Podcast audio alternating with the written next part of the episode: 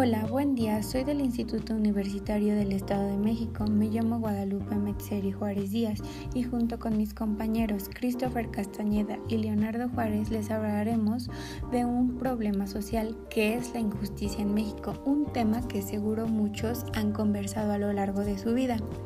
Y es que algunas personas viven durante años pendientes de la amenaza de ser detenidas a causa de órdenes de detención dictadas pero no cumplidas o son detenidas en funciones de pruebas claramente deficientes y en ocasiones durante periodos que exceden con mucho los límites legales de una prisión preventiva. A otras personas se les deniega el acceso a representación o asistencia jurídica adecuada, precisamente en el momento en que corren mayor peligro de sufrir torturas u malos tratos para obtener confesiones. Los jueces eh, desestiman o ignoran reiteradamente los informes de tortura, lo que refuerza la impunidad por estas violaciones de derechos humanos. Con gran frecuencia son las personas más desfavorecidas y vulnerables las que tienen más posibilidades de convertirse en víctimas de estos abusos.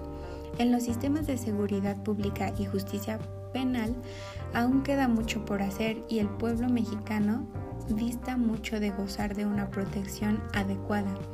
Y es que analizando este problema se focaliza en no en un solo grupo de personas mexicanas, sino en varias, en las que difícilmente alguien puede gozar de una buena justicia y solo aquellos en el poder y dinero. Y es gracias a esto existen grupos de presión donde ya pueden ver injusticia hasta en el círculo familiar más cercano.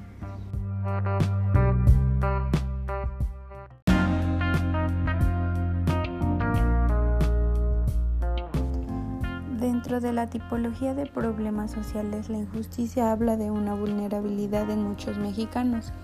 La mayoría de ellos, sobre todo aquellos de clase social baja, aquellos de color de piel más oscuro, personas indígenas, personas migrantes, entre otras. Además que se entiende una calidad de vida ineficiente.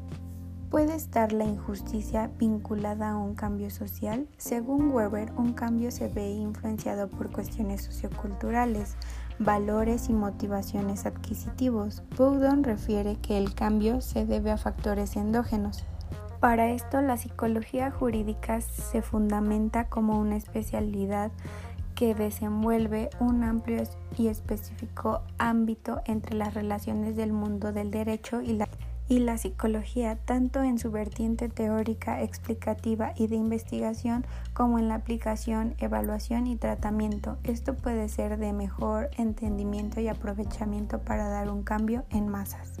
Entre las posibles soluciones que se pueden tomar es, número uno, diferenciar lo que deseo versus lo que es injusto. Querer algo con todas nuestras fuerzas no hace más posible que lo tengas. Esta realidad tendría ciertas implicaciones en nuestro diálogo interior. Convendría, por tanto, cambiar el es una injusticia por es una lástima o por un yo lo preferiría. Número 2. Las cosas pueden ocurrir de forma distinta como nos gustaría. Trabajar con nuestras metas no conseguidas como excusa para mejorar y no para utilizarlas en nuestra contra. Si desear algo te encamina a luchar y trabajar para esa meta, quejarte de la injusticia de no conseguirlo y atormentarte al respecto te aleja mucho de tu objetivo. Número 3. Los otros tienen derecho a presentar opiniones diferentes a la mía. ¿Por qué nos embarcamos tantas veces en intentar cambiar las opiniones de los demás?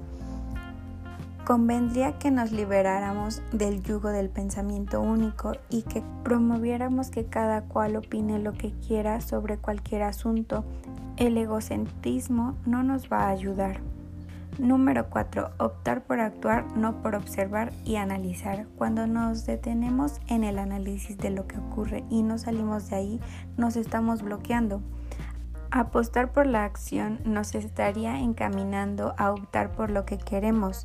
Si necesitas que tu pareja cambie algo, pídeselo. Si quieres esa plaza de opciones, estudia y sigue intentándolo. Quinta.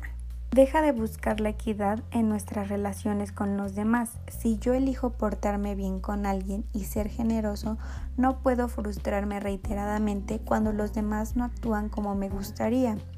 Cuando buscamos ese reparto equitativo de yo te doy y tú me debes dar, nos estamos perdiendo del camino. Si yo elijo ser generoso, tengo que tener en cuenta que es una elección personal y que es mi responsabilidad decidir cambiar mi actitud con dicha persona o seguir siendo como soy. Con base a todo lo que se platicó de esta información, nos damos cuenta que la injusticia existe si la justicia no se aplica como debe ser. Como estudiantes nos debemos concientizar en aquellas situaciones por las que se pasa cuando se comete la injusticia en cualquiera de los ámbitos abordados.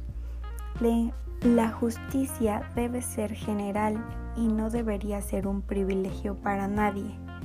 Que todas las personas que viven en México puedan contar con ese derecho.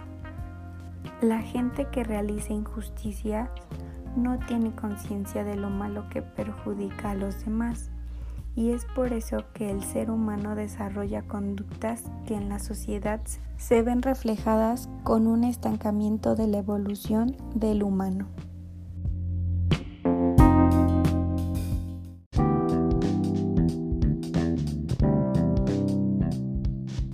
Hemos concluido este podcast y esperemos que haya sido de su agrado y les sirva eh, en algún momento y muchas gracias por escuchar.